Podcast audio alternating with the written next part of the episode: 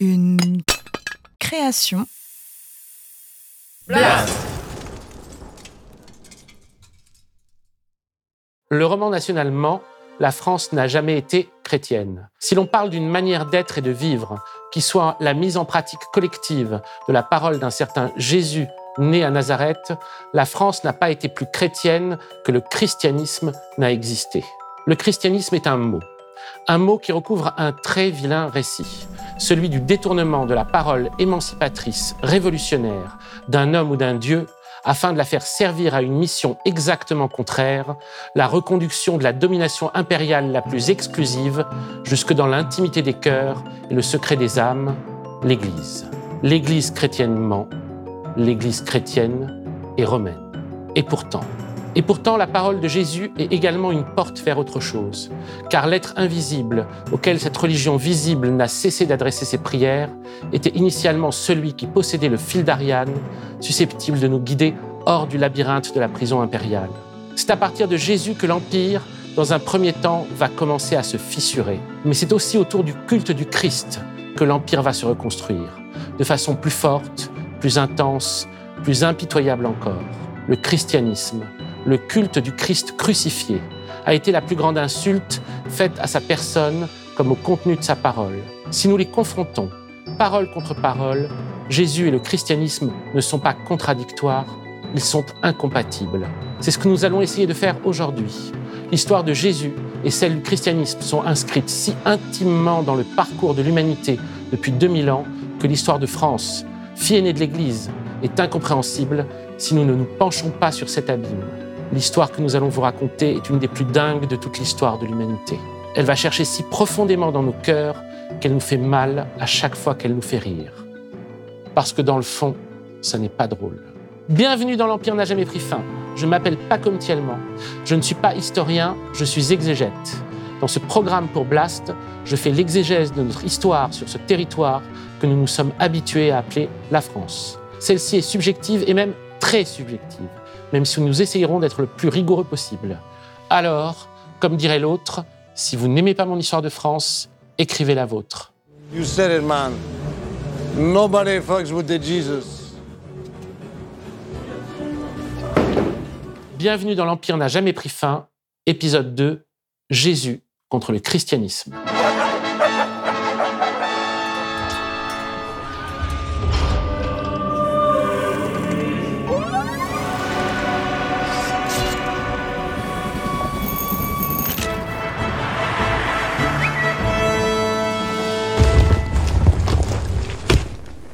Jésus de Nazareth, plus connu sous le surnom posthume de Jésus-Christ, est un juif de Galilée né dans la nuit du 24 au 25 décembre de l'an 1 avant lui-même. Enfin, en quelque sorte. Plus ou moins. Euh, les sources sont peu nombreuses. Les recoupements sont complexes. Tout ce que je vous dirai aujourd'hui sera nécessairement rempli d'imprécisions et d'à peu près. On en est là. L'homme a très probablement existé. Sa réalité historique n'a été contestée que très tardivement. À partir du XVIIIe siècle et de deux types aujourd'hui relativement oubliés, Constantin François Volney et Charles François Dupuis, qui défendirent alors la thèse dite mythiste, celle que Jésus soit une invention pure et simple, la création d'une communauté juive dissidente décidée à créer une religion alternative. Curieusement, une des toutes dernières personnes à défendre cette théorie est Michel Onfray, en 2017. Je cite Michel Onfray. Dans la configuration judéo-chrétienne, Jésus est une fiction qui cristallise l'annonce qui fut faite de lui, écrit Michel Onfray dans Décadence. De sorte que ceux qui l'ont fait pour le futur l'ont construit tel qu'il a été annoncé dans le passé. Jésus est le nom donné par ceux des Juifs qui croyaient que le Messie n'était pas à venir, mais qu'il était déjà venu. Il suffisait pour dire qu'il avait été et comment il avait été, de puiser dans les textes qu'il annonçait pour en faire celui qui, de fait, parce que sa vie coïncidait avec ce qui avait été dit de lui, semblait être véritablement le Messie annoncé.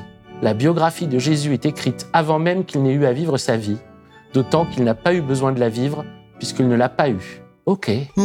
Alors ce n'est pas du tout la thèse de la majorité, pour ne pas dire la quasi-totalité des historiens et des chercheurs contemporains, même non chrétiens, même non croyants et même franchement hostiles aux chrétiens. On ne parle pas des miracles ou de la résurrection mais des faits eux-mêmes de son arrestation, de son jugement et de sa crucifixion, qui sont, eux, très peu douteux.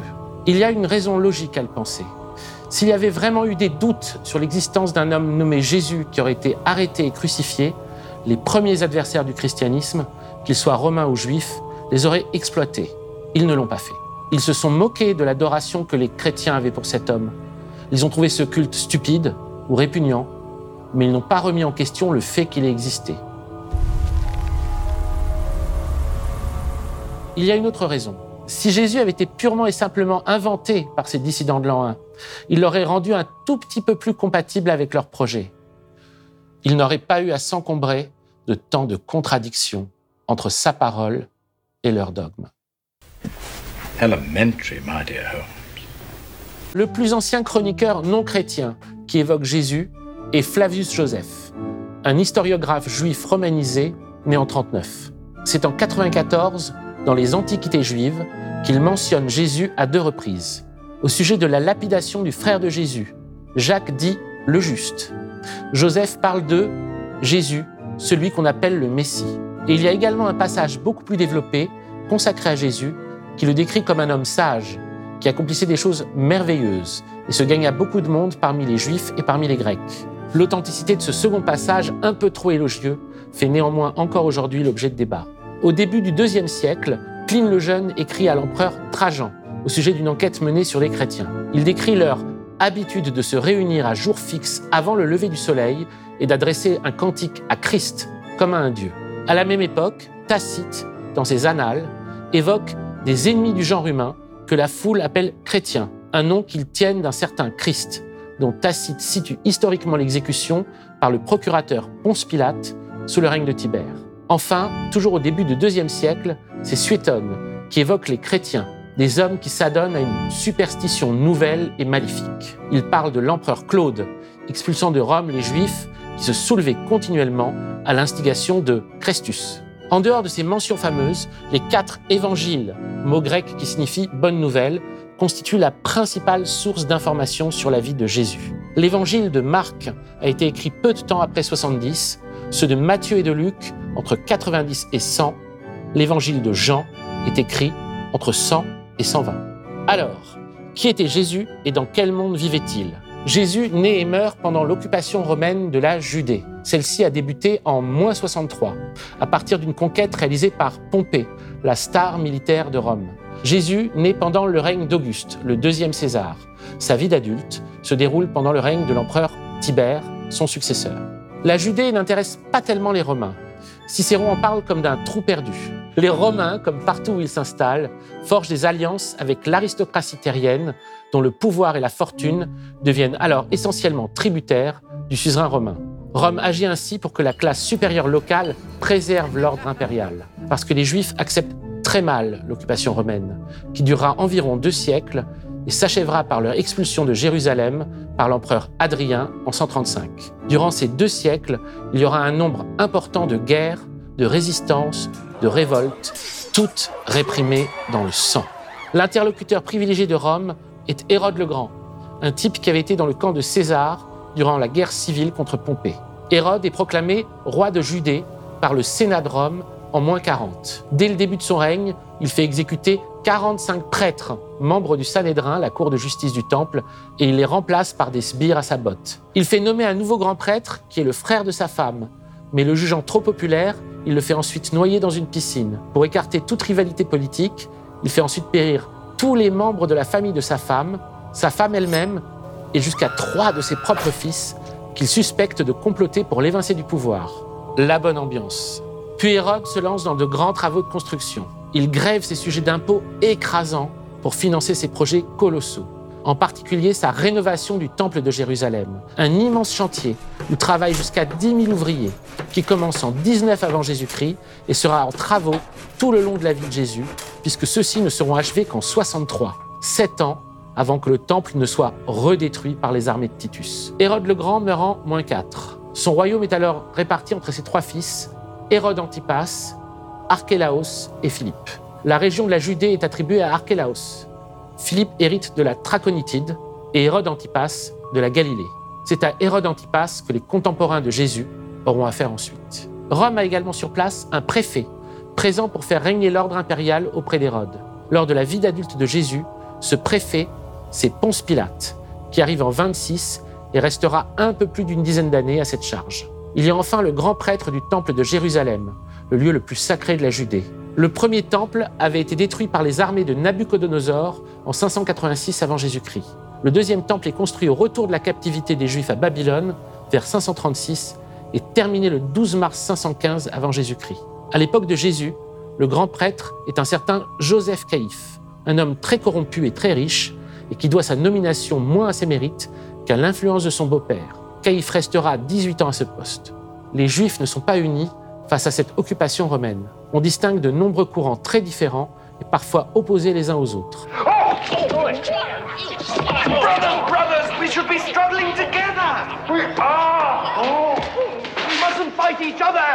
Surely we should be united against the common enemy. The, Judean People's Front? No, no, the Romans. Oh, yeah, yeah.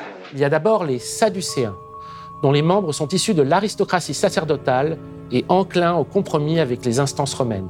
Ce sont eux, les amis d'Hérode et de ses fils, qui dirigent le temple. Il y a ensuite les pharisiens, un courant nationaliste et religieux non violent, traversé par de profondes dissensions et dont les membres les plus éminents se recrutent au sein de la bourgeoisie éduquée. Ils se tiennent à distance des grands prêtres, qui sont considérés par eux avec une méfiance légitime, et ils se rendent au temple, comme tout le monde, une fois par an, pour la fête de Pessa, la Pâque juive. Il y a enfin les Esséniens, une forme de spiritualité récente, originale, dont les membres vivent en communauté à l'écart de Jérusalem et du temple. Les Esséniens rejettent le monde et vivent dans l'ascèse et la pureté rituelle.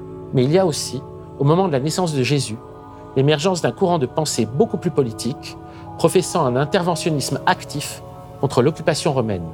Ce sont les zélotes. Les zélotes ne sont pas alors un groupe organisé comme il le deviendra après 60. C'est pour l'instant une aspiration. Il y a par exemple Judas le Galiléen qui refuse de payer l'impôt de César. Jésus a environ 10 ans quand Judas le Galiléen est arrêté et crucifié par les Romains. Mais Judas le Galiléen est loin d'être le seul rebelle de son époque. Dans les Actes des Apôtres, on parle également du prophète Teudas, qui se donnait pour quelque chose avant d'être arrêté par les Romains et décapité. Tous aspirent au rôle de Messie, de l'hébreu Machia. L'attente du Messie et son corollaire, la reconquête de la Judée, s'ils apparaissent pendant la captivité des Juifs à Babylone, renaissent vivement à partir de l'occupation romaine. Se dire Messie, à l'époque de Jésus, c'est vouloir la libération de la Judée, c'est donc déclarer ouvertement la guerre à Rome. Les évangiles ne contiennent aucune description physique de Jésus. Son prénom, de l'hébreu Yeshua, signifie sauveur ou Dieu sauve. C'est un prénom très fréquent dans la Judée du 1er siècle. Flavius Joseph en mentionne une vingtaine, dont dix à l'époque de Jésus de Nazareth. Dans les évangiles, Jésus est qualifié plusieurs fois de nazoréen, ce qui signifie peut-être celui qui observe la loi ou celui qui se consacre à Dieu. On trouve également le qualificatif de nazarénien, soit provenant du village de Nazareth, ce qui renvoie alors à son lieu de naissance. Dans leurs évangiles, Luc et Matthieu font naître Jésus à Bethléem. Ce fait n'est pas certain. Bethléem est la ville du roi David, et cette naissance a peut-être un but théologique, pour accomplir la prophétie de Michée, selon laquelle le Messie serait issu de cet endroit. L'année de sa naissance est également incertaine. On oscille aujourd'hui entre 9 et 2 avant Jésus-Christ. Oui, ça fait bizarre. La date du 25 décembre aurait été fixée au IVe siècle pour coïncider avec la fête romaine de Sol Invictus. Avant cette date, la nativité était fêtée le 6 janvier. Jésus est le fils de Marie et de Joseph le charpentier. Mais les évangiles de Matthieu et de Luc le disent conçu par la vertu du Saint-Esprit, ce qui entraîne des débats sur lesquels on ne reviendra pas ici, sur la virginité de Marie à la naissance de Jésus. Les évangiles mentionnent l'existence de frères et de sœurs, dont le fameux Jacques le Juste. La question des frères et sœurs de Jésus sera contestée à partir du deuxième siècle, où on défendra l'idée d'une virginité perpétuelle de Marie. On dira alors que les frères de Jésus dans les évangiles désignent des cousins. Mais cela ne tient pas d'un point de vue terminologique. Aujourd'hui, la plupart des chercheurs, même des chrétiens croyants, admettent que Jésus ait pu avoir des frères et des sœurs. Jésus est supposé faire partie d'une famille de charpentiers ou de menuisiers. Il aurait alors appartenu à la fraction inférieure de la classe rurale, juste au-dessus des mendiants ou des esclaves, sauf si son père avait un atelier ou une petite industrie. Je suis peut-être né dans une étable, mais un jour on me construira des édifices que même les plus gros milliardaires pourront pas se payer. Le taux d'analphabétisme en Judée est alors énorme. 97% des paysans ne savent ni lire ni écrire. À l'époque, les langues véhiculaires principales sont le grec sur les pourtours de la Méditerranée et l'araméen en Syrie et en Orient. L'hébreu est la langue sacrée des Juifs, avec laquelle on lisait les textes sacrés et on chantait les psaumes. Jésus connaissait probablement l'hébreu et parlait vraisemblablement l'araméen. Pour l'usage du grec, il y a débat. L'évangile de Luc raconte comment, huit jours après sa naissance, il est circoncis lors de la présentation au temple. Luc raconte également un incident au cours duquel ses parents, alors en pèlerinage pour la Pâque, le perdent alors qu'il est âgé de 12 ans. Il le retrouve dans le temple, assis au milieu des docteurs, les écoutant et les interrogeant. Tous ceux qui l'entendaient étaient frappés de son intelligence et de ses réponses. C'est tout ce que disent les évangiles de ces premières années. Elles vont essentiellement se concentrer sur ses dernières années de vie, de 30 à 33 ans environ. La durée exacte n'est pas précisée. Le fait que Jésus soit célibataire et sans enfant à l'âge de 30 ans est extrêmement rare. Cela pouvait apparaître dans certains courants esséniens, mais c'était des groupes ascétiques et retirés du monde, ce qui n'est pas du tout le cas de Jésus qui vit, parle et agit dans le monde. Vers cet âge-là, Jésus va à la rencontre de Jean-Baptiste au bord du Jourdain pour se faire baptiser par lui. Jean-Baptiste est un prophète d'un courant nouveau qui prêche sur les bords du Jourdain. Les évangiles le décrivent portant un vêtement de poils de chameau, se nourrissant de sauterelles et de miel sauvage. Les Esséniens avaient un strict protocole de bain pour rester en état de pureté. Jean-Baptiste était peut-être initialement un Essénien, mais son baptême est différent. Il s'agit d'un baptême unique, et celui-ci a une signification beaucoup plus politique et sociale. Il est le signe d'un engagement dans une vie de justice auprès des plus démunis. Que celui qui a deux tuniques partage avec celui qui n'en a point, dit Jean-Baptiste dans l'évangile de Luc, et que celui qui a de quoi manger agisse de même. Les évangiles disent qu'en 30, Hérode Antipas va jeter Jean-Baptiste en prison pour avoir critiqué son mariage avec sa belle-sœur Hérodiade. Jean-Baptiste sera tué à la suite d'une manigance bizarre. Hérodiade incite sa fille Salomé à exciter son mari par une danse lascive et lui demande ensuite la tête du prophète.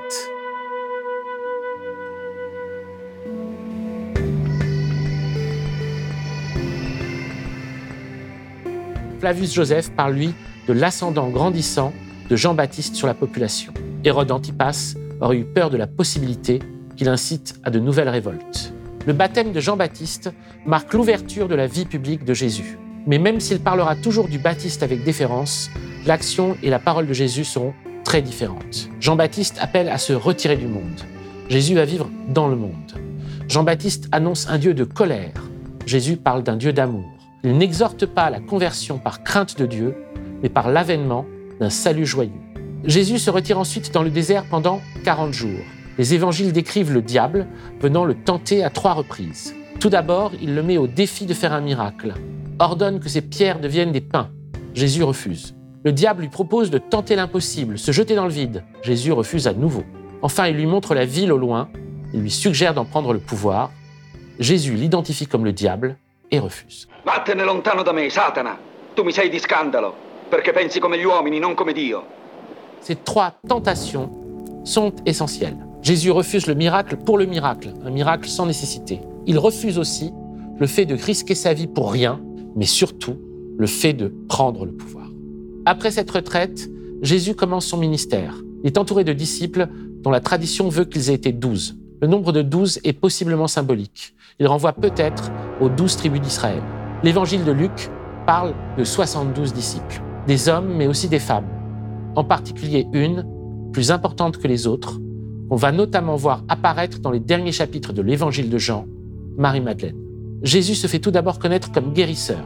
Il parcourt la Galilée où il soigne les paralytiques et les lépreux, il exorcise les possédés, il fait des miracles, transforme l'eau en vin, multiplie les pains et les poissons, il ressuscite les morts. Et Jésus leur dit Ça vous épate, hein? Ses adversaires l'accusent de sorcellerie. Ils le soupçonnent de s'être ligué avec Belzébuth, le démon. Chez Matthieu, par exemple, on peut lire Les pharisiens dirent C'est par le prince des démons qu'il chasse les démons. Ce n'est pas la seule chose qu'on lui reproche. Les pharisiens sont choqués par son indifférence au rituel. Des plus importants, liés à la mort et aux funérailles, laissent les morts ensevelir leurs morts, dit notoirement Jésus, jusqu'au plus ordinaire, se laver les mains avant le repas. Pourquoi tes disciples ne suivent-ils pas la tradition des anciens, mais prennent-ils leur repas avec des mains impures lui demandent les pharisiens dans l'évangile de Marc. Et Jésus leur répond, Vous abandonnez le commandement de Dieu et vous observez la tradition des hommes. Jésus ne respecte pas les prescriptions, qu'elles soient alimentaires ou autres. Il n'est hors de l'homme rien qui, entrant en lui, puisse le souiller, explique Jésus, mais ce qui sort de l'homme, c'est ce qui le souille. Car c'est du dedans, c'est du cœur des hommes que sortent les mauvaises pensées. Jésus transgresse les interdits, comme soigner un homme le jour du sabbat. Le sabbat a été fait pour l'homme et non l'homme pour le sabbat, répond alors Jésus aux pharisiens en colère. Il n'a pas peur de toucher des êtres considérés comme impurs, les lépreux par exemple.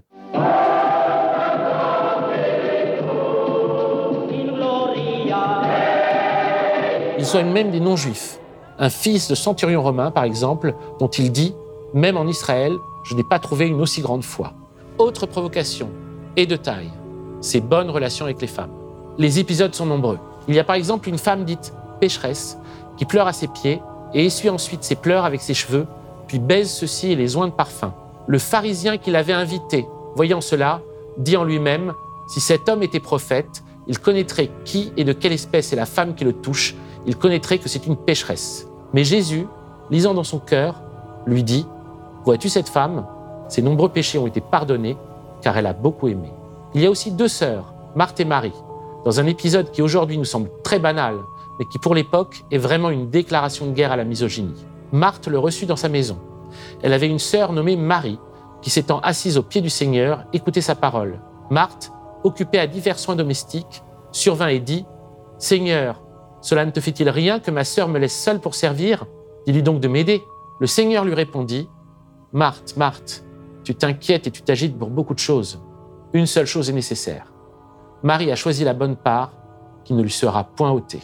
Enfin, il ne rejette pas les marginaux. Les Samaritains, par exemple, les anciens juifs séparés des autres entre le 6e et le 5e siècle avant notre ère, qui sont mis au banc de la société. Jésus les fait apparaître dans une parabole, un récit symbolique qu'il raconte à un pharisien et dont on peut dire avec des mots d'aujourd'hui que c'est un modèle d'antiracisme. Un homme descendait de Jérusalem à Jéricho. Il tomba au milieu des brigands qui le dépouillèrent, le chargèrent de coups et s'en allèrent, le laissant à demi-mort. Un sacrificateur qui par hasard descendait par le même chemin ayant vu cet homme, passa outre.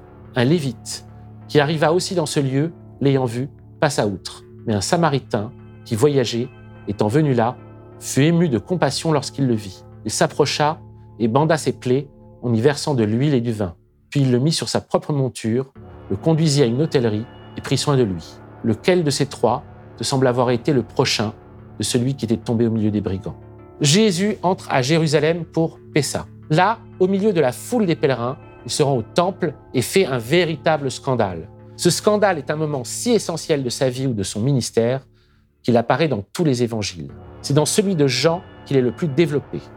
Il trouva dans le temple les vendeurs de bœufs, de brebis et de pigeons et les changeurs assis. Ayant fait un fouet avec des cordes, il les chassa tous du temple, ainsi que les brebis et les bœufs.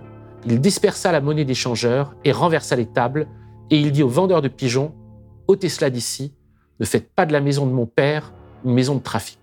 Et je n'ai jamais vu quelqu'un distribuer autant de pain à la fois. Vous allez finir par vous aimer les uns les autres, bordel de merde. Dans l'évangile de Jean, Jésus dit également autre chose. Détruisez ce temple et en trois jours, je le relèverai. Une phrase qu'on retrouve dans les autres évangiles, mais comme un faux témoignage rapporté pendant le procès. Jean semble accorder du crédit à cette parole, mais il lui attribue une signification symbolique. Il ajoute que Jésus parlait du temple de son corps. En effet, dans le récit des évangiles, il ressuscitera en trois jours. Chez Jean, le scandale au temple est présenté comme le motif de son arrestation. Les principaux sacrificateurs et les pharisiens assemblèrent le Sanhédrin et dirent Que ferons-nous? Car cet homme fait beaucoup de miracles. Si nous le laissons faire, tous croiront en lui et les Romains viendront détruire et notre ville et notre nation en pleine Pâque, c'est-à-dire au moment de l'année où Jérusalem est remplie de centaines de milliers de pèlerins, son attitude pourrait en effet entraîner un soulèvement menant potentiellement à des représailles venant de Rome. Pour le piéger, sans doute pour l'assimiler à Judas le Galiléen ou aux Zélotes, des Sadducéens vont lui demander s'il est permis de payer l'impôt romain. Cela, curieusement, Jésus s'en fiche complètement. Rendete dunque a Cesare quello che è di Cesare e a Dio quello che è di Dio. Ils furent à son égard dans l'étonnement, écrit Marc. Étonné de sa réponse, ils gardèrent le silence, écrit Luc. Jésus n'en a plus pour longtemps. Il fait encore quelques derniers discours. Tout d'abord, il réduit le nombre des commandements, initialement 10 sur les tables de la loi de Moïse, et les résume à deux chez Matthieu et Marc. Tu aimeras le Seigneur ton Dieu de tout ton cœur, de toute ton âme, de toute ta pensée, de toute ta force. Et le second, tu aimeras ton prochain comme toi-même. Il n'y a pas d'autre commandement plus grand que cela. C'est aussi le moment où il rejette toute forme de hiérarchie spirituelle, comme s'il se méfiait de ce que les disciples allaient faire après sa mort. Dans les trois premiers évangiles, il leur dit Ne faites pas appeler rabbi, car un seul est votre maître, et vous êtes tous frères. Et n'appelez personne sur la terre votre père, car un seul est votre père, celui qui est dans les cieux. Chez Jean, à nouveau, c'est encore plus radical, puisqu'il refuse également la notion de serviteur. Vous êtes mes amis. Je ne vous appelle plus serviteur, parce que le serviteur ne sait pas ce que fait son maître. Mais je vous ai appelé ami, parce que je vous ai fait connaître tout ce que j'ai appris de mon Père. Puis, à la suite de la dénonciation de son disciple Judas Iscariote, Jésus est arrêté dans le jardin de Gethsemane. Commence alors son procès où il est confronté à Joseph Caïphe, grand prêtre du temple, et au Sanhédrin. Caïphe essaye de lui faire dire qu'il s'est proclamé Messie, ou Christ, la traduction grecque de Messie, ce qu'on ne le voit jamais faire en public. Il y a bien un moment dans les évangiles où il accepte d'être appelé Christ en privé avec ses apôtres. C'est dans l'évangile de Matthieu, quand Simon lui dit qu'il est le Christ, le Fils du Dieu vivant, et que Jésus le renomme et lui dit, Simon, je te dis que tu es Pierre, et que sur cette pierre, je bâtirai mon Église. Mais il dit aussi aux disciples de ne dire à personne qu'il est le Christ. Chez Marc, c'est encore plus bref. Pierre lui dit, tu es le Christ. Jésus leur recommanda sévèrement de ne dire cela de lui à personne. Dans l'évangile de Matthieu, Caïphe lui demande, je t'adjure par le Dieu vivant de nous dire si tu es le Christ, le Fils de Dieu.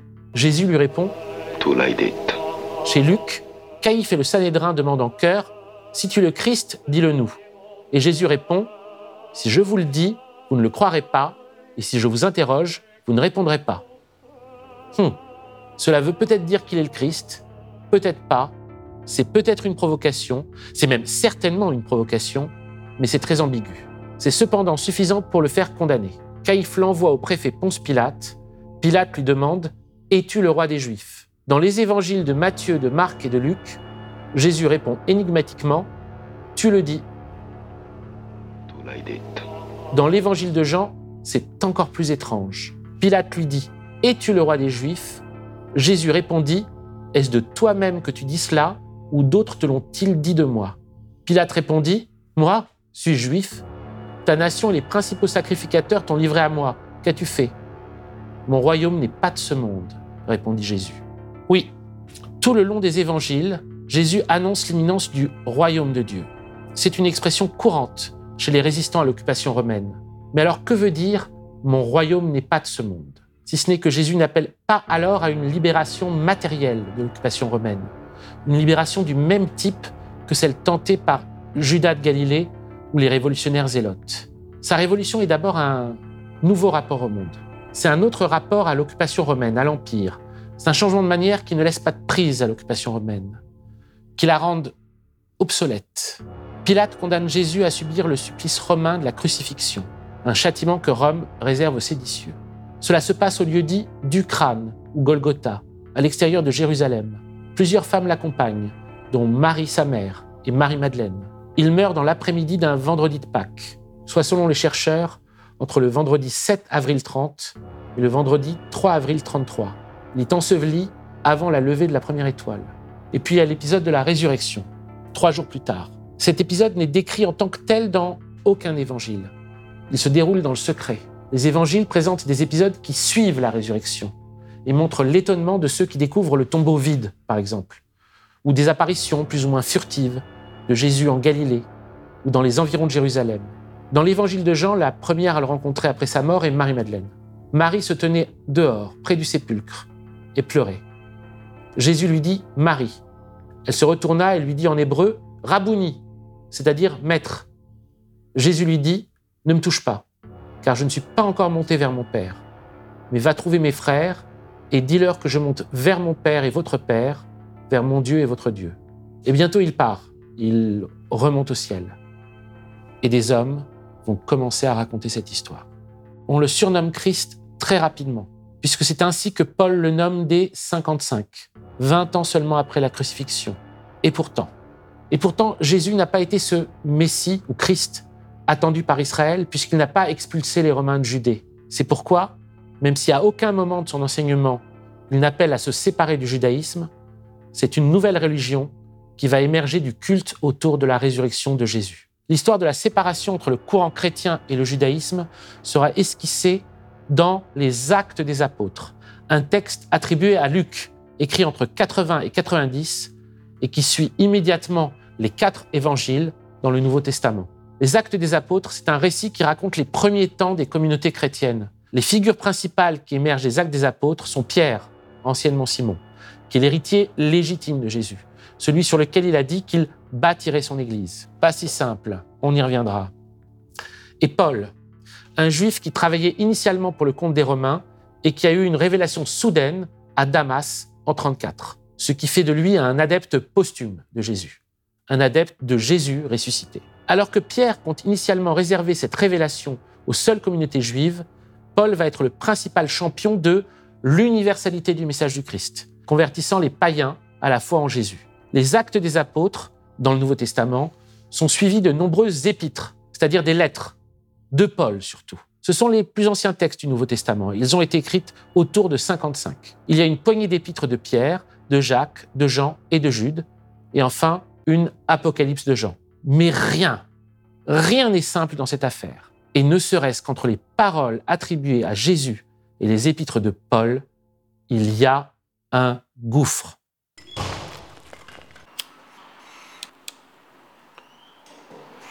Ce qui doit sembler un peu bizarre, c'est qu'on est supposé faire l'histoire de France. Dans le premier épisode, au moins, on était en Gaule. Il se trouve qu'on ne peut pas vraiment faire l'histoire de France si on passe pas au moins un moment par la question de comment s'est créé le christianisme. Pour le premier épisode, euh, j'ai voulu me baser essentiellement sur des textes. En gros, c'est de l'exégèse de textes. Plus que de l'histoire, c'est de l'exégèse de textes. L'autre fois, c'était la guerre des Gaules. Bah là, je prends le Nouveau Testament et puis je confronte. Pour moi, toute la question du christianisme et de comment l'Église est devenue l'Église, comment le christianisme a été à la fois ce qui a détruit l'Empire et ce qui l'a renouvelé, ça se joue sur la confrontation entre, d'un côté, la parole de Jésus, parole émancipatrice, parole révolutionnaire, parole, on peut dire, vraiment spirituelle.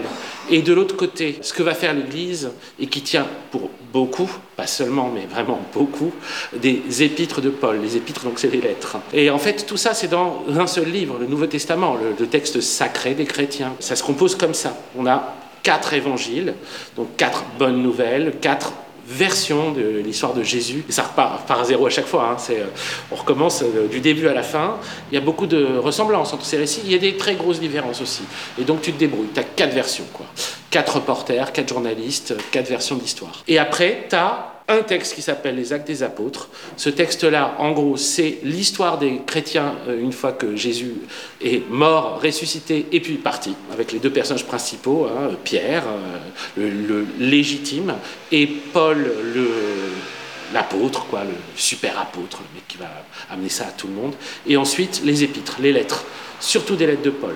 Un petit peu des autres, mais surtout des lettres de Paul. Et puis l'Apocalypse, mais ça, peut-être qu'on fera un épisode. En gros, le succès du christianisme, tel que je comprends, je peux me tromper, hein, vraiment, c'est cette espèce d'alchimie bizarre et extrêmement inquiétante qui consiste à avoir à la fois une aspiration magnifique, absolue, totalement légitime, mais pour pouvoir l'atteindre, on te met dans une machine qui va te détruire. Les gens vont au christianisme pour Jésus, mais par ça, ils doivent passer par l'Église et l'Église, elle va en faire son affaire, hein, de ce qu'elle va faire des gens qui vont pour Jésus. Quoi. Et tu peux l'interpréter de plein de façons différentes.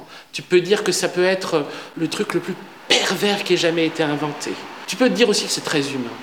Et que tant de fois, euh, dans toutes les histoires humaines, tu vas avoir des, choses de ce genre, c'est-à-dire euh, une aspiration pour la liberté et derrière une compréhension du message qui va euh, être épouvantable. Tu peux voir ça même, tu vois, c'est peut-être pas Jésus, mais quoi, le, communisme? Marx, grand écrit émancipateur, grande vision, et puis derrière, bon, la Russie de Staline ou la Chine de Mao, ben, c'est pareil.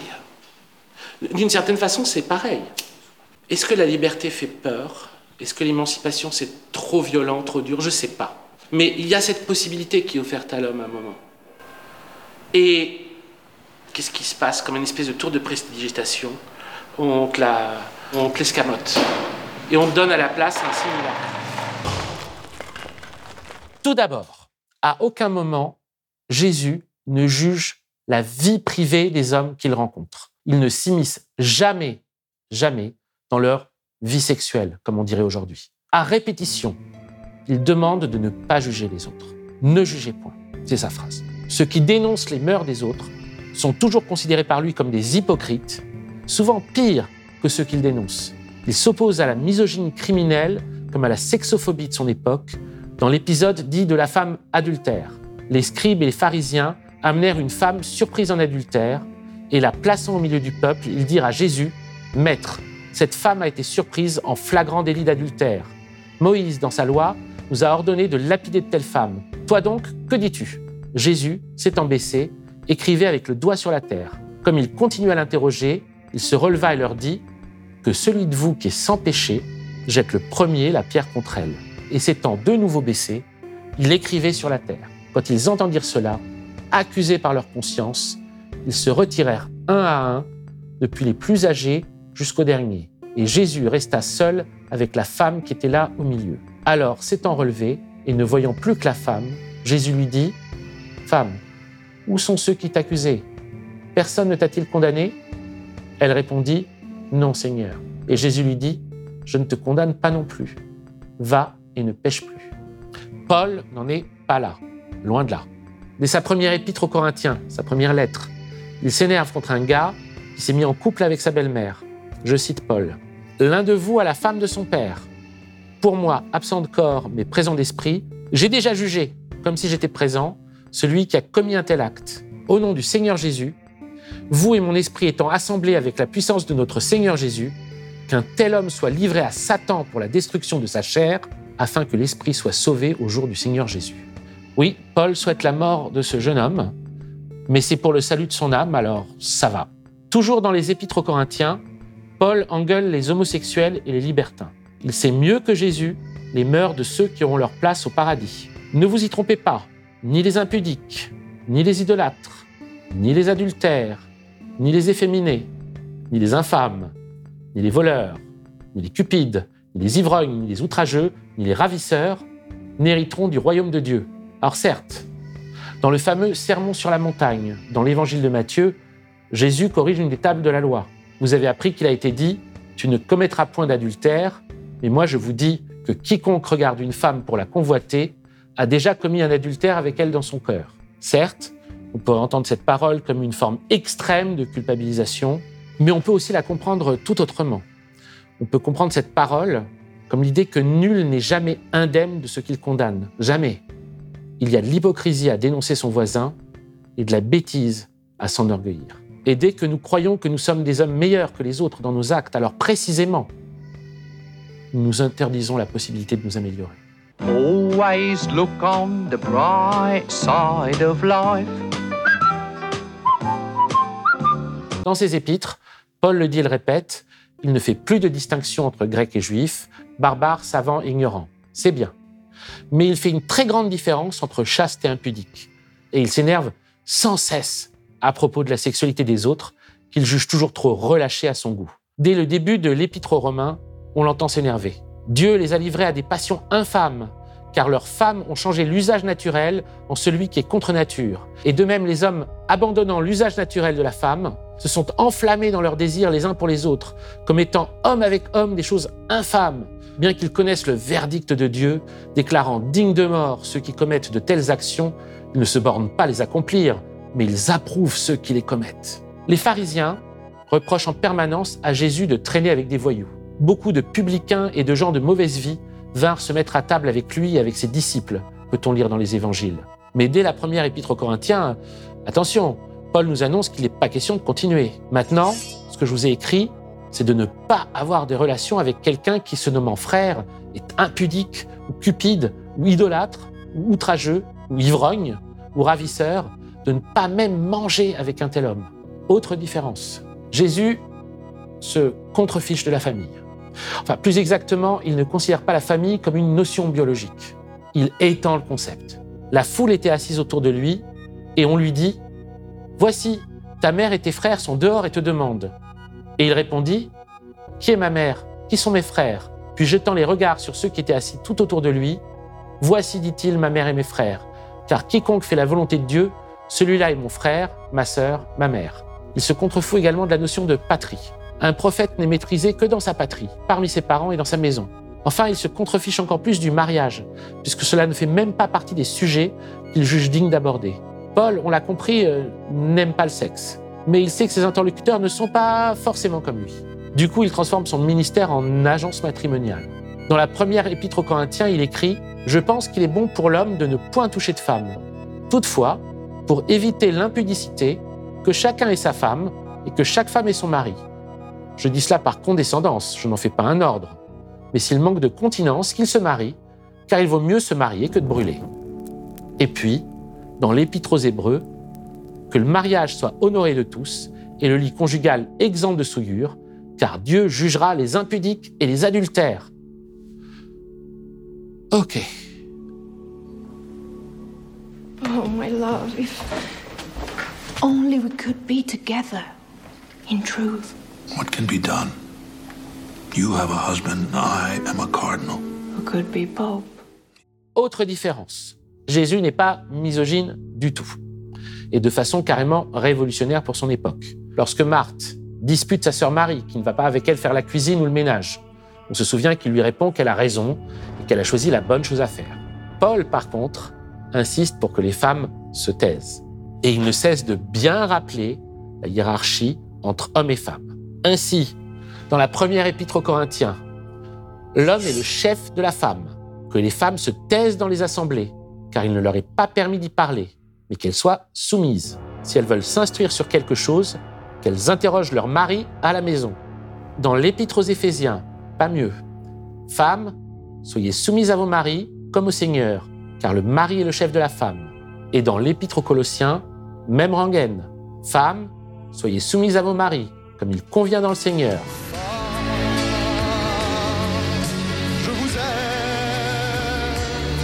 Continuons la comparaison. Jésus se méfie des riches. À propos d'un jeune homme riche qui ne veut pas renoncer à ses biens pour le suivre, il dit Un riche entrera difficilement dans le royaume des cieux. Il est plus facile à un chameau de passer par le trou d'une aiguille qu'à un riche d'entrer dans le royaume de Dieu. In verità vi dico che un ricco difficilmente entrerà nel regno dei cieli. Sì, in verità. È più facile a un cammello passare per la cruna di un ago che a un ricco entrare nel regno di Dio. Oui, la haine des riches. Cela va plus loin. Il se méfie de l'argent en tant que tel parce que l'argent possède ceux qui en ont. Nul ne peut servir deux maîtres, dit Jésus au sujet de l'argent. Dans des termes modernes, il est déjà anticapitaliste. Il trouve dangereux pour un individu de cumuler, de conserver, de mettre de côté. Citation Ne vous amassez pas de trésors sur la terre, car là où est ton trésor, là aussi sera ton cœur. Assez clair. Avant tout, Jésus encourage à donner. Le salut réside dans la générosité. Donne à quiconque te demande, ne réclame pas ton bien à celui qui s'en empare. Jésus n'est pas impressionné par la hiérarchie humaine, par les puissants comme on dit. Il ne croit pas à leur pouvoir, il les voit comme des possédés. Par exemple, ce qui est élevé parmi les hommes est une abomination devant Dieu. Et également, celui qui est le plus petit parmi vous tous, c'est celui-là qui est grand. Il prend non seulement le parti des pauvres contre les riches, mais celui des enfants contre les adultes. Il dit, Gardez-vous de mépriser un seul de ces petits. Si vous ne devenez pas comme des petits enfants, vous n'entrerez pas dans le royaume des cieux. Stare bambini non coloro. Paul, par contre, est du côté des parents. Il est même assez favorable à ce qu'on châtie les enfants. Hmm. Il utilise cette image pour illustrer les relations entre Dieu et les hommes, et non, ce n'est pas une blague. Dans l'Épître aux Hébreux, Paul écrit Le Seigneur châtie celui qu'il aime. Supportez le châtiment. C'est comme des fils que Dieu vous traite. Car quel est le fils qu'un père ne châtie pas? Puisque nos pères selon la chair nous ont châtiés et que nous les avons respectés, ne devons-nous pas, à bien plus forte raison, nous soumettre au Père des esprits? Hmm. Paul n'appelle pas du tout les dominés à la révolte contre ceux qui les dominent, mais plutôt à une soumission pleinement consentie, une soumission totale. Citation. Étais-tu esclave lors de ton appel? Ne t'en soucie pas. Et même si tu peux devenir libre, mais plutôt à profit ta condition d'esclave. Dans l'Épître aux Colossiens, serviteurs, obéissez en toutes choses à vos maîtres selon la chair, non pas seulement sous leurs yeux, comme pour plaire aux hommes, mais avec simplicité de cœur, dans la crainte du Seigneur. Et dans l'Épître à Tite, exhorte les serviteurs à être soumis à leur maître, à leur plaire en toutes choses, à n'être point contredisant, à ne rien dérober, mais à montrer toujours une parfaite fidélité, afin de faire honorer en tout la doctrine de Dieu, notre Sauveur. Bon, on en arrive à la grande question. Jésus a-t-il voulu, oui ou non, qu'une Église soit consacrée à son culte? A-t-il voulu être adoré? Il n'y a qu'une poignée de paroles attribuées à celui-ci qui puisse être interprétée dans ce sens. Il y a la phrase dite à Simon, renommé Pierre. E io ti dico che tu sei Pietro, e su questa pietra edificherò la mia chiesa, Bien. Mais si l'on pense que lorsqu'il a dit que le temple de Jérusalem sera détruit et qu'il le reconstruira en trois jours, Jean explique qu'il parlait du temple de son corps. Alors, ne peut-on pas interpréter cette parole comme une assimilation de l'Église au cœur humain? Peut-être. Peut-être que c'est dans le cœur de chaque homme qu'il bâtira la véritable Église. Il y a également la phrase Si deux d'entre vous s'accordent sur la terre pour demander une chose quelconque, elle leur sera accordée par mon Père qui est dans les cieux, car là où deux ou trois sont assemblés en mon nom, je suis au milieu d'eux. C'est vrai, mais c'est vrai aussi que Jésus n'a pas attendu de nous que nous nous prosternions, que nous pleurions en implorant sa grâce. Ce que veut dire cette phrase, c'est que ce qu'il a attendu de nous, ce sont des miracles, c'est-à-dire des actes magiques, des actes qui défient l'entendement. Et c'est quelque chose qu'il répète souvent d'ailleurs. Si vous aviez de la foi et que vous ne doutiez point, quand vous diriez à cette montagne, ôte-toi de là et jette-toi dans la mer, cela se ferait. Mais là encore, est-ce suffisant pour parler d'une Église? Ne s'agit-il pas plutôt de la communion invisible qu'il y a entre les êtres humains? Et de la puissance spirituelle qu'ils sont capables de dégager lorsqu'ils s'entendent, lorsqu'ils s'accordent sur quelque chose? En d'autres mots, ne s'agit-il pas de l'amitié, et même d'une amitié magique? Ce n'est pas tout. Jésus dit plusieurs choses, retranscrites dans les évangiles, qui peuvent être perçues comme directement contraires à la constitution d'un groupe susceptible d'officier comme une instance de vérité. Il y a la phrase Le vent souffle où il veut, qu'il répète souvent, et qui suggère que la vérité peut apparaître chez n'importe qui, indépendamment de son appartenance ou de son origine. Il y a aussi son refus explicite du sectarisme, qu'on retrouve dans l'évangile de Luc. Jean prit la parole et dit Maître, nous avons vu un homme qui chasse des démons en ton nom, et nous l'en avons empêché parce qu'il ne nous suit pas. Ne l'empêchez pas, lui répondit Jésus, car qui n'est pas contre vous est pour vous. Il y a enfin son mépris des discours remplis de bonnes intentions. La phrase que Jésus répète le plus souvent est On connaît l'arbre par son fruit. Ce que ça veut dire, c'est que ce ne sont pas nos paroles qui comptent, c'est nos actes. Jésus répète sans cesse une chose, c'est de ne pas juger, alors que la création d'une Église, c'est évidemment la création d'un système de jugement. Que dit Paul dans la première épître aux Corinthiens? Ne savez-vous pas que les saints jugeront le monde? Ne savez-vous pas que nous jugerons les anges? Et nous ne jugerions pas à plus forte raison les choses de cette vie? Quant à la hiérarchie que toute Église implique, totalement rejetée par Jésus avant son arrestation lorsqu'il demande que personne ne se fasse le chef de l'autre, Paul la réaffirme avec force dès la première épître aux Corinthiens. Dieu a établi dans l'Église premièrement des apôtres, secondement des prophètes, troisièmement des docteurs, ensuite ceux qui ont le don des miracles, puis ceux qui ont les dons de guérir, de secourir, de gouverner, de parler diverses langues. Et comme tous meurent en Adam, de même aussi, tous revivront en Christ, mais chacun en son rang. Chacun en son rang. Hum, ça donne pas trop envie d'y mettre les pieds dans ton paradis, mon pauvre Paul. Jésus ne s'intéresse pas au culte de sa personne. Ce qu'il attend de nous, c'est que l'on écoute et comprenne sa parole. Celui qui a reçu la semence dans la bonne terre, c'est celui qui entend la parole et la comprend.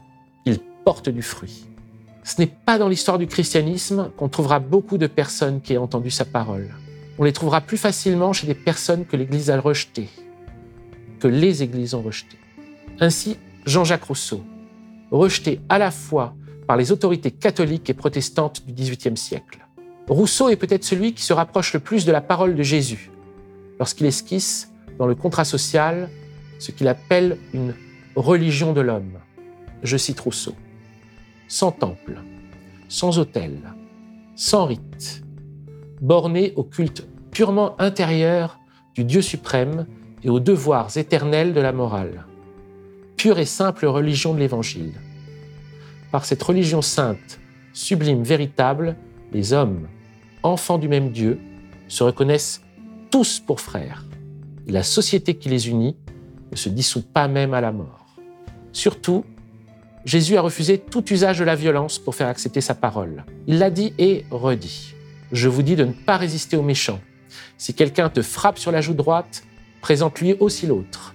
Aimez vos ennemis, bénissez ceux qui vous maudissent, faites du bien à ceux qui vous haïssent et priez pour ceux qui vous maltraitent et vous persécutent. Passif-agressif, Paul prêche également la soumission physique, mais c'est pour des raisons très différentes. Ce qu'il attend, c'est que nos ennemis soient punis à travers notre pacifisme. Écoutons-le. Dans l'Épître en Romains, on peut lire Si ton ennemi a faim, donne-lui à manger. S'il a soif, donne-lui à boire.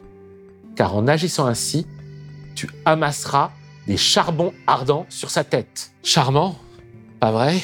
Ce n'est pas dans le christianisme institutionnel qu'on trouvera beaucoup d'adeptes de la manière de vivre préconisée par Jésus. C'est chez un romancier russe, anarchiste, antimilitariste et égalitariste, excommunié par l'Église orthodoxe russe en 1901, Léon Tolstoï, qui va forger la notion de non-résistance au mal par la violence, une notion qui sera la base d'inspiration de la résistance non violente de Gandhi. Jamais les églises n'ont servi d'intermédiaire entre les hommes et Dieu, écrit Tolstoï dans Le royaume de Dieu est en vous. Ce qui est d'ailleurs inutile et défendu par le Christ, qui a révélé sa doctrine directement à tout homme. Je considère comme une hérésie cette religion officielle appelée christianisme. Elle se sépare selon moi de celle du Christ par bien des divergences, au nombre desquelles j'ai tout d'abord constaté la suppression du commandement qui nous interdit de nous opposer au mal par la violence. Mais aussi, on peut affirmer qu'il est très difficile de suivre toujours cette règle, écrit Tolstoï dans Ce que je crois. On peut dire que c'est stupide, que le Christ était un rêveur, un idéaliste, qu'il a donné des règles impossibles à suivre, mais il est impossible de ne pas reconnaître que le Christ a dit d'une manière claire et précise que l'homme ne doit pas résister aux méchants et que celui qui a accepté son enseignement ne peut pas rendre le mal pour le mal. La preuve qu'il y a incompatibilité totale entre l'enseignement de Jésus et l'Église se déduit dès le début des actes des apôtres, le texte qui suit immédiatement les évangiles dans le Nouveau Testament. Dans celui-ci, dans les premiers chapitres, Luc décrit une collecte organisée par Pierre, une espèce de crowdfunding IRL. Tous les convertis sont alors appelés à donner pour faire démarrer leur projet, l'Église, je cite Luc. Un homme nommé Ananias, avec Saphira sa femme, vendit une propriété et retint une partie du prix, sa femme le sachant. Puis il apporta le reste et le déposa aux pieds des apôtres. Pierre lui dit, Ananias, pourquoi Satan a-t-il rempli ton cœur au point que tu mentes au Saint-Esprit et que tu aies retenu une partie du prix du champ? Ce n'est pas à des hommes que tu as menti, mais à Dieu. Ananias, entendant ces paroles, tomba et expira. Une grande crainte saisit tous les auditeurs. Les jeunes gens s'étant levés, l'enveloppèrent, l'emportèrent et l'ensevelirent. Environ trois heures plus tard, sa femme entra, sans savoir ce qui était arrivé. Pierre lui adressa la parole. Dis-moi, est-ce à un tel prix que vous avez vendu le champ? Oui, répondit-elle. Alors Pierre lui dit Voici, ceux qui ont enseveli ton mari sont à la porte et ils t'emporteront. Au même instant, elle tomba aux pieds de l'apôtre et expira. Une grande crainte s'empara de toute l'assemblée et de tous ceux qui apprirent ces choses. Tu m'étonnes qu'ils ont commencé à flipper. On nous dira les fins justifient les moyens. Mais tout l'enseignement de Jésus repose justement sur le fait qu'aucune fin, aussi bonne soit-elle, ne justifie un mauvais moyen. Aucune, jamais. Toute sa révolution tient en une révolution des moyens ne pas juger les autres, devenir soi-même meilleur, ne pas répondre à la violence par la violence, l'amour comme seul commandement, une révolution qui ne passe pas par l'opposition directe à l'Empire, mais par le déploiement d'une manière de vivre qui se communique par l'exemple et en anéantisse l'emprise. Comme écrit Tolstoï, on peut dire que c'est stupide, rêveur, idéaliste, mais on ne peut pas dire qu'il n'est pas dit. Pierre, foudroyant deux fidèles qui n'ont pas donné tous leurs flous aux apôtres, ne suit pas la parole de Jésus. C'est pas possible. Il ne convoque pas le même Dieu. Lui aussi fait de la magie, c'est de la magie noire.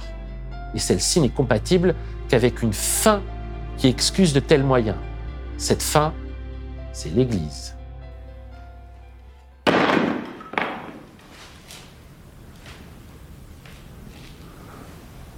Who killed my son?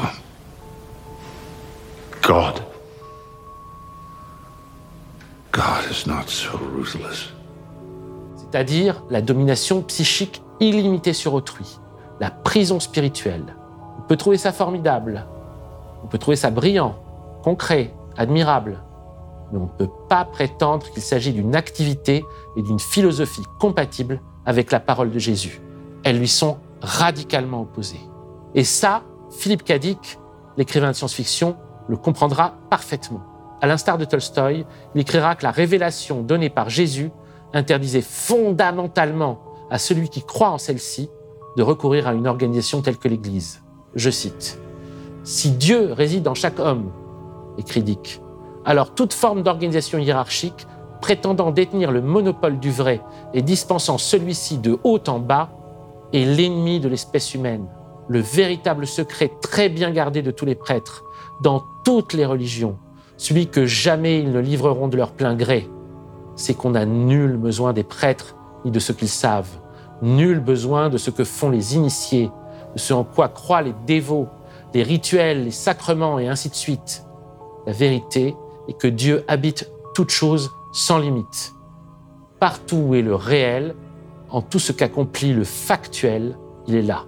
Nous recevons un enseignement jour et nuit, sans interruption. Jésus n'a pas attendu Rousseau, Tolstoï ou Dick, évidemment. Des personnes susceptibles de comprendre son enseignement, il y en a eu dès les commencements de l'histoire de l'Église. Ces personnes ont été systématiquement rejetées par celle-ci. Elles ont fait l'objet de réfutations.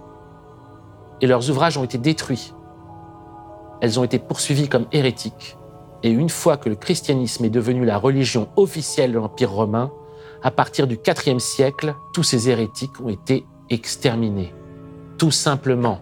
Ces hommes et ces femmes que l'Église a appelés péjorativement gnostiques n'ont pas seulement écrit des textes démontrant leur pleine compréhension de la parole de Jésus, ils ont également évoqué d'autres enseignements de Jésus, d'autres actes, d'autres paroles.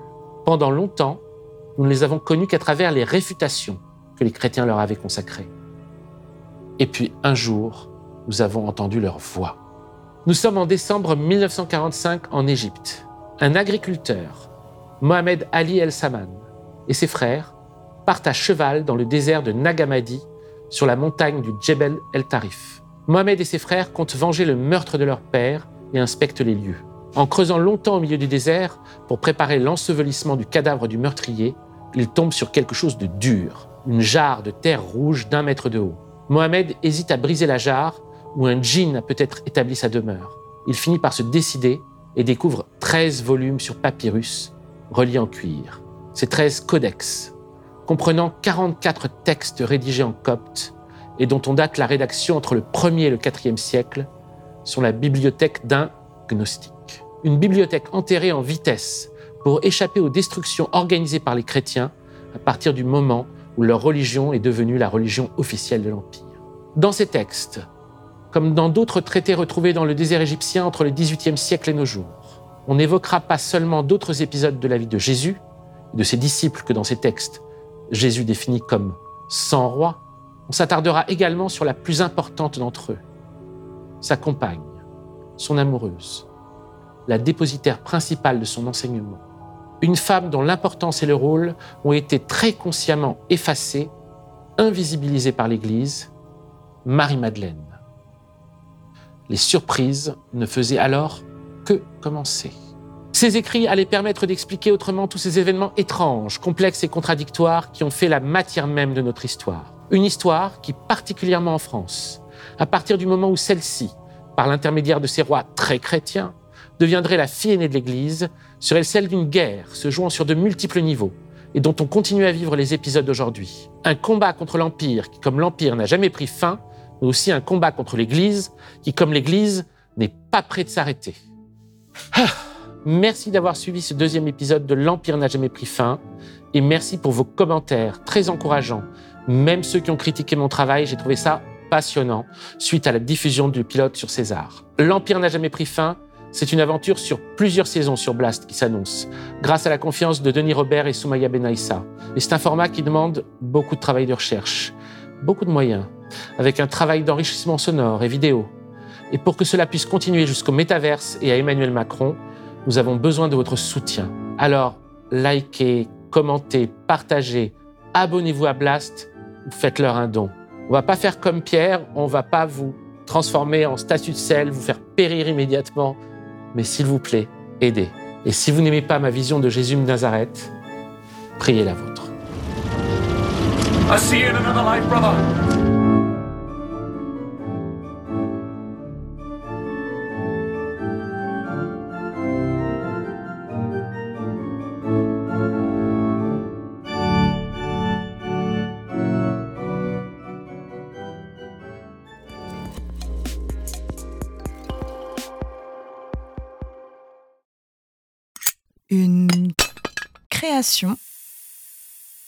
Blast